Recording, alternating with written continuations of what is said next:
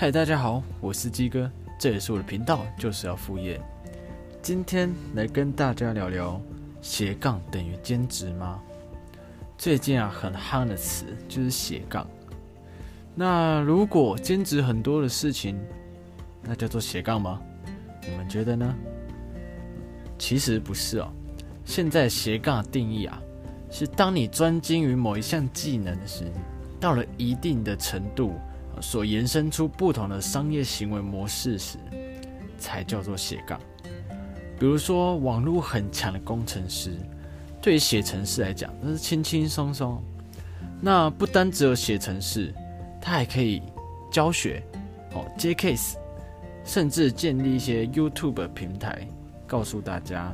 怎么写程式，部落格写文章，怎么架设网站，等等，有了不同的身份，也获得了不同的利益。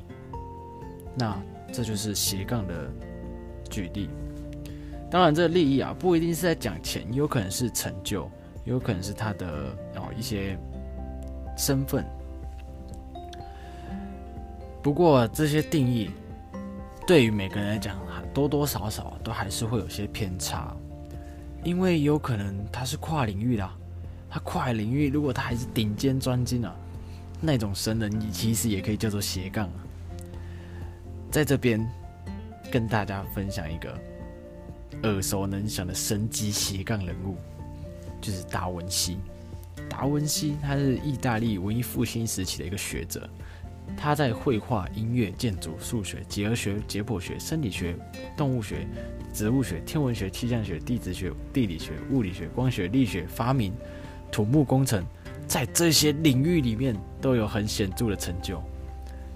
你看，这根本就是神级斜杠人物代表啊！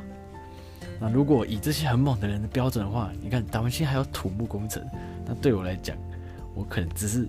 小小小小斜杠，可能还只有五度十度那种。哦，题外话了。再来就是兼职，兼职啊，就是都通常都是短暂的打工，那获取短期的利益，就是他没有办法建立长久的事业形态。而且如果你是身体力行的话，那更难说，嗯，健康的风险可能变得很大。如果你是做生意来讲，卖东西啊，你不要一下子想到什么好卖就去卖什么，那你又过了一阵子又觉得哇，那个好像很流行，市场很热，又很很很有机会，然后又换了什么去卖啊？在这边认真跟你们说，当你觉得什么市场很大的时候，其实你一块饼都吃不到。反之来讲，就算你的市场它只有五趴，只要你够用心去经营。抓得住客群，找到它的定位的话，你还是可以赚得下下焦。那再来就是，如果你一直换来换去啊，一来会大家会觉得你没有什么定性；二来啊，就是大家对你的信任可能没有办法那么高。因为今天如果好跟你捧场，就你过没多久，哎，你怎么又换了一个卖，又换卖另外一个东西？那这时候久而久之啊，大家就可能觉得啊，没有办法再跟你去捧场，因为捧场就是支持你，可希望你可以在这个行业长长久久嘛。结果呃，你一换来换去的话，可能就是对，对于大家来说，你就觉得啊，这怎么怎么不太好这样。所以在这边啊，也顺便给大家一个观念，就是你在经营副业的时候，你的第一步最好就是可以以长远的角度来发展。虽然，哦，那个副业可能不是你擅长，或者是说啊，真的努力过了，真的没有办法成功这样。但是任何事情啊，它短期是都没有任何效益的。就就像你玩股票，你如果没有长放，你获得一点点收益，你就卖掉，那你亏损亏损的一些你也卖掉，那你到头来是不是什么都没有得到？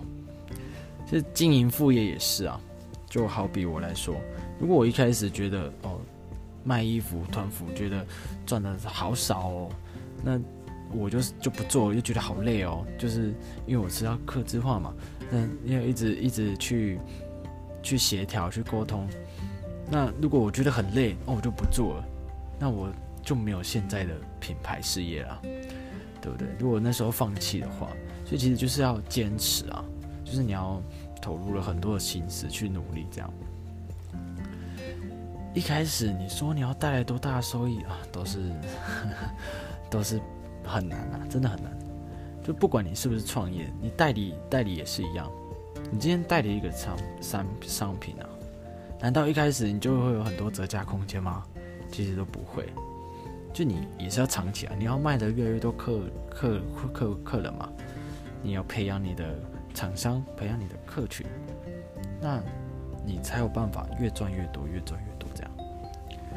最后，如果你可以靠副业赚到一个月三千到五千以上的收入的时候，其实这时候你的副业也有一定的水平了。打造你的斜杠人生，不要只是兼职。今天就讲到这边，我们下次见，拜拜。